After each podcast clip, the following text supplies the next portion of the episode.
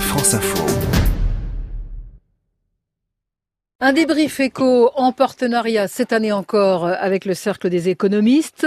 Quels sont les enjeux du grand débat national qui va être lancé mardi, après-demain? Donc, quel nouveau contrat social pour répondre à la colère, Emmanuel? Oui, ces derniers jours, le gouvernement a affiché sa détermination à être fin prêt pour lancer mardi, vous l'avez dit, le grand débat national. Alors, cette concertation de terrain doit permettre d'accompagner les Français dans la transition écologique et sociale. Les slogans entendus pendant les manifestations mettent en lumière une profonde défiance envers l'impôt, perçu comme injuste et illégitime par de nombreux contribuables face à un pouvoir d'achat jugé insuffisant. La question de l'emploi ressort également, et ce dernier point ne devrait-il pas finalement être la priorité de l'exécutif? Piste de réflexion pour le grand débat national. Certaines réponses sont proposées dans le dernier livre publié par le Cercle des économistes. Il n'y a pas de fatalité au chômage de masse aux éditions Descartes et compagnie. Et pour en débattre ce soir, le président euh, du Cercle des économistes, Jean-Hervé Lorenzi, bonsoir. Bonsoir. Euh, Aurélie Trouvé est aussi avec nous. Bonsoir Aurélie. Bonsoir. Professeur d'économie et porte-parole du mouvement Attaque. Euh, Jean-Hervé Lorenzi, ce grand débat national qui va débuter mardi, c'est l'aboutissement du mouvement des Gilets jaunes. vous en pensez quoi de ce mouvement? Je parle à l'économiste, hein, pas aux citoyens. Oui, euh, il y a quand même deux choses qui sont très surprenantes dans les dans les dernières, dernières semaines, c'est l'adhésion assez forte, une, assez, une grande partie des Français au mouvement des Gilets jaunes. Donc c'était un peu, c'est en tout cas un, élément à prendre en compte. Et deuxième élément qui est, j'allais dire, qui balance un peu cette position, qui est euh, le fait que 40% des Français souhaitent s'exprimer dans le grand débat, ce qui est en réalité très important. Et donc, euh, moi j'espère que euh, tout ceci va donner lieu à, à la fois beaucoup d'imagination. On va, j'imagine, parler un peu de chômage, et notamment sur ce Euh, et puis surtout, peut-être sortir de cette euh, situation extrêmement particulière que nous sommes en train de vivre. Aurélie Trouvé, votre regard? Euh, pour moi, le mouvement des Gilets jaunes, c'est d'abord un mouvement d'une ampleur historique hein, en France et qui euh, réclame en fait un changement de régime politique et économique, hein, quand on le voit dans leurs revendications. Et de mon point de vue, c'est la remise en cause de, de 30 ans de néolibéralisme économique et, et, de, et de, leurs conséquences. Et bah, je crois qu'il y a un vrai enjeu d'en donner une issue politique qui soit pas du ressort de l'extrême droite. Et ça veut dire bah, un profond partage des richesses, ça veut dire aussi une transition écologiste juste socialement. Veut dire aussi un profond renouveau démocratique. Je dirais simplement que de mon point de vue, pour l'instant, le gouvernement, à travers notamment ses décisions sur le budget 2019, ne change pas de cap. Et c'est ça qui est très inquiétant et qui risque d'ailleurs d'augmenter les... Euh, et, et, on le voit là, le, nombre de manifestants euh, hier était plus important encore que, que le samedi d'avant, parce qu'il n'y a pas cette réponse satisfaisante. Cher, cher il vous a pas échappé quand même que euh, quand on dit ça a augmenté, c'est 80 000 personnes, et de mémoire, on doit être entre 65 et 70 10 millions de Français. Donc, ça n'est pas l'immense, ça n'est pas la, la, je veux dire, ils ne sont pas représentatifs. Ils sont représentatifs quelque chose de... C'est pas non plus. C'est pas du tout epsilonesque, non, non. Moi, je suis pas du tout en train d'imiter. Je l'ai dit. Je dis juste que ça ramène les choses au fait qu'on va avoir un débat comme une démocratie. Vous êtes, je suis, autant citoyen français que les gilets, que n'importe lequel des gilets jaunes.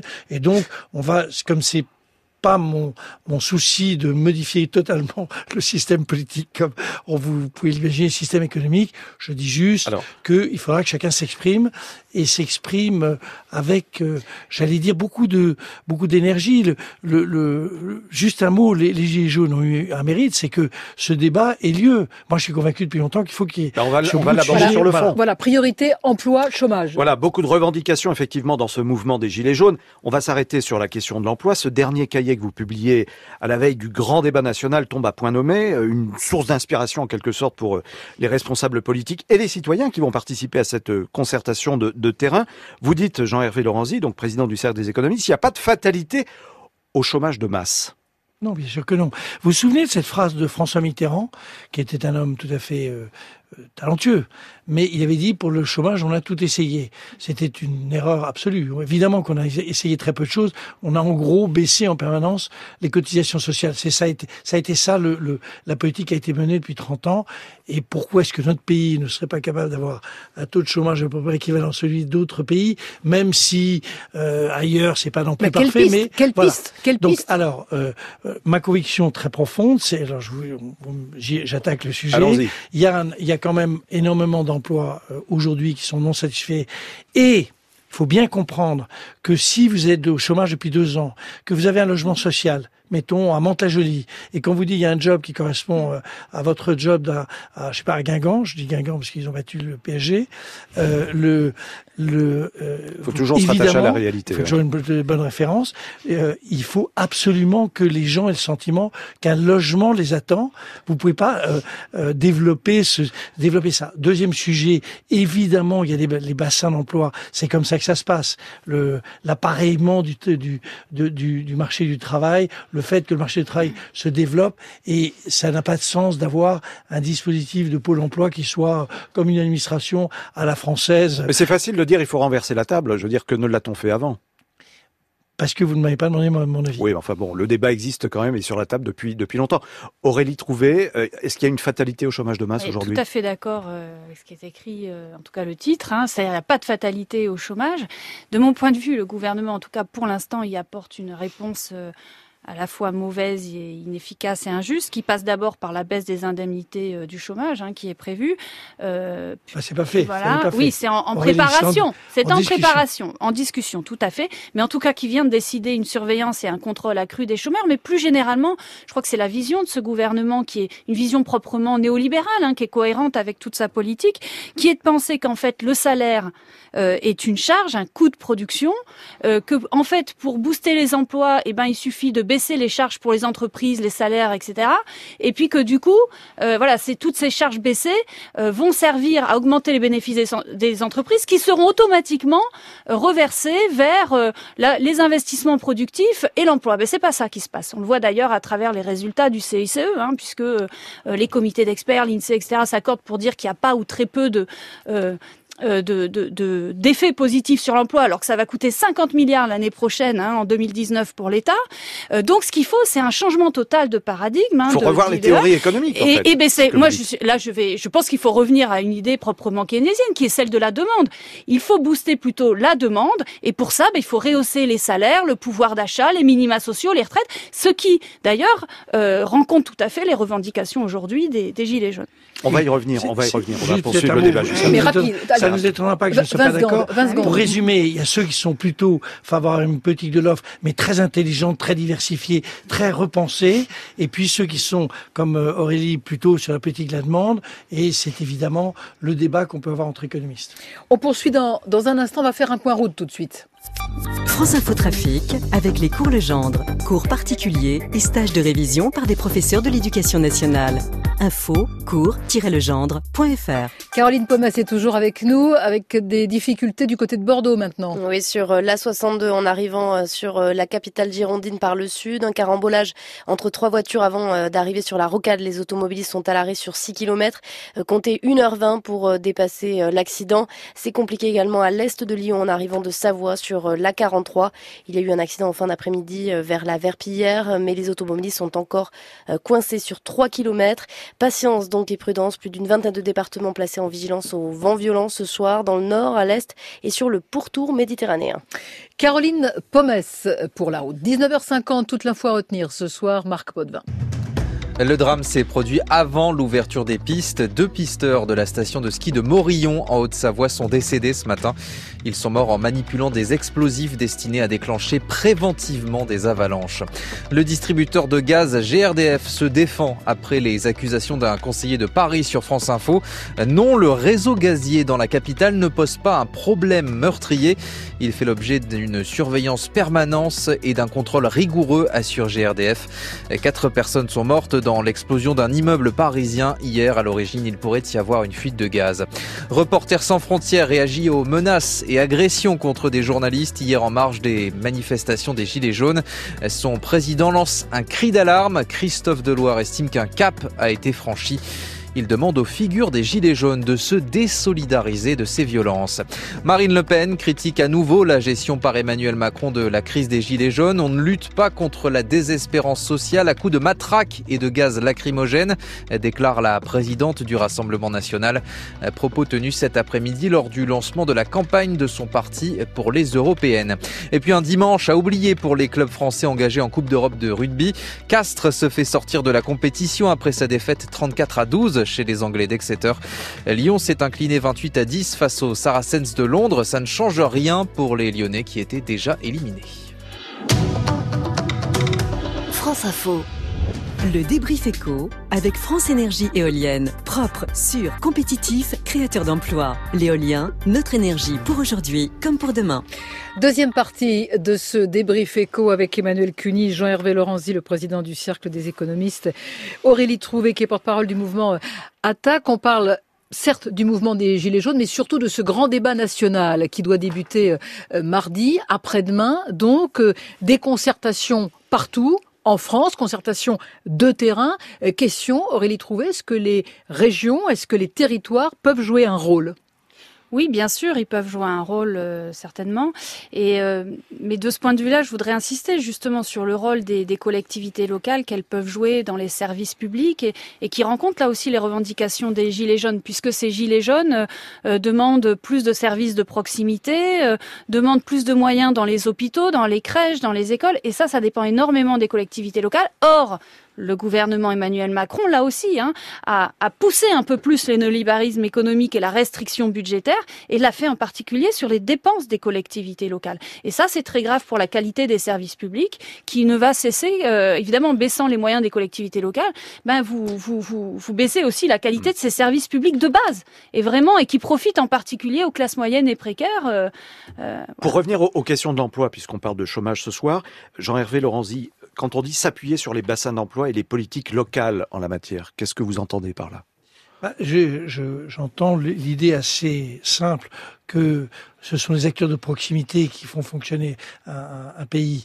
Euh, on a en réalité, comme dans beaucoup d'autres sujets, considéré décentralisé que, finalement, c'est ce que vous dites. Évidemment, trop centralisé. C'est il y a des bassins d'emploi qui fonctionnent de, de, manière tout à fait euh, étonnante, avec euh, un chômage, un chômage quasiment nul, tout simplement parce que la, la prise en charge par l'ensemble des acteurs régionaux ou locaux fait que les choses marchent mieux. Moi, je voudrais juste dire trois choses de propositions. Petit 1, le, dans la, politique euh, devrait, de, mon point de vue, euh, mener le gouvernement, le problème de logement, c'est absolument majeur. La loi Elan est, est, très insuffisante, de mon point de vue. C'est, vous avez vu qu'il y a un ralentissement de la construction, donc tout ça n'est pas bon. Et c'est un sujet qu'il faut traiter, j'allais dire, avec toute l'intelligence j'évoquais le chômeur qui, à qui on propose un job, etc. Deuxième sujet qui est bien traité, c'est celui de la formation professionnelle. En tous les cas, il y a, y a, vraiment un effort sur ces 32 milliards et c'est plutôt un bon signe. En réalité, il y a troisième sujet. Je suis euh, très favorable à l'idée que le, j'allais dire, les, les individus formés puissent en réalité trouver une espèce de perspective dans, dans, le, dans la vie.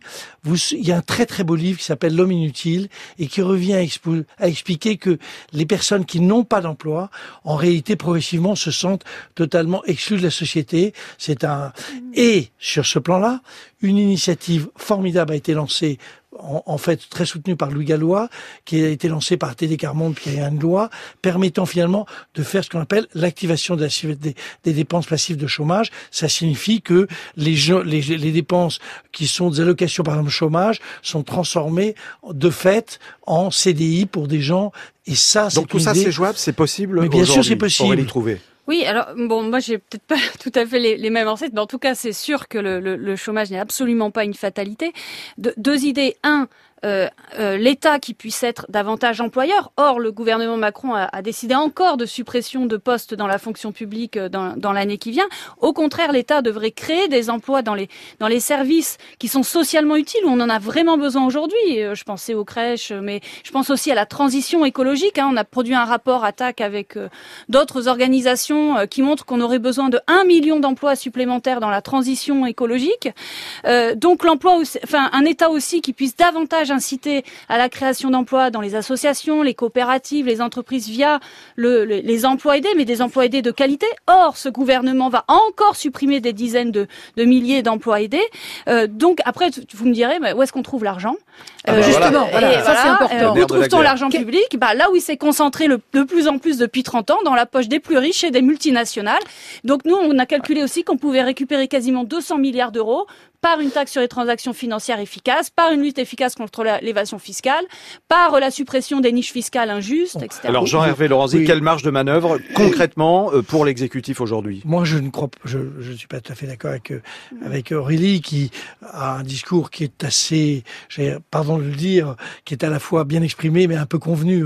Il y a de la du, de l'argent chez les riches. Non, votre discours ça veut pas dire aussi ça veut pas dire qu'il est faux. Ça veut dire simplement dire que euh, on sait qu'il y a 200 milliards, il faut les piquer chez les riches et ah, alors, la, ça la marche, la marche bah, budgétaire aujourd'hui, qu'est-ce qu'on fait Les propositions que j'ai fait, que j'ai faites, sont des propositions qui, en réalité, ne sont pas euh, euh dépenseuses, de ne supposent pas un financement exceptionnel. Premier aspect, avoir une vraie politique de logement, c'est euh, essayer de voir comment on, on rebooste. On a moins de logements aujourd'hui qui sont demandés, qui sont relancés en cette début d'année 2019 qu'il y en avait il y a un an. C'est pas un succès.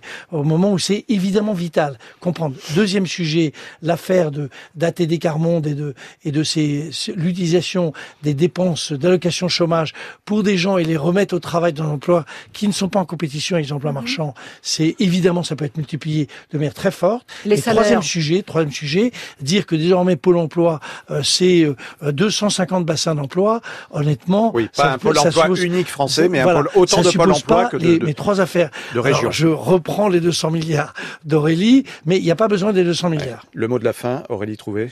Moi, je pense qu'il y a absolument besoin des 200 milliards et que par ailleurs, on, va on, a, on, a, cessé de diminuer les, les recettes, euh, les recettes publiques, notamment en, en, en, ponctionnant de moins en moins les plus riches et en faisant en sorte que de, bah, il y a des inégalités de richesse de, de plus en plus importantes. Et je, bah, je voudrais, pas, en France. Et, pas en France. et, et autre solution dont, autre solution dont on n'a pas parlé, je voudrais finir là-dessus, le partage du temps de travail. Et en Allemagne, justement, le secteur de la métallurgie vient de, euh, de remporter une victoire qui est euh, la semaine des 32 heures en permettant aussi des congés de formation, congés parentaux dans toute la vie, sur toute la vie. Ça, c'est une mesure de lutte pour le plein emploi. Le seul point formidable, on n'est pas d'accord sur la manière de procéder, mais nous ne croyons pas au qu'il y a une fatalité du chômage de masse dans le Si on veut en savoir plus, c'est ce que pense on se réfère mais pas avec les mêmes outils. Et pas avec les mêmes outils. À ce cahier du cercle des économistes. Merci beaucoup. Merci à vous trois, Jean-Hervé Lorenzi, euh, Aurélie Trouvé, Emmanuel Cuny. À très vite.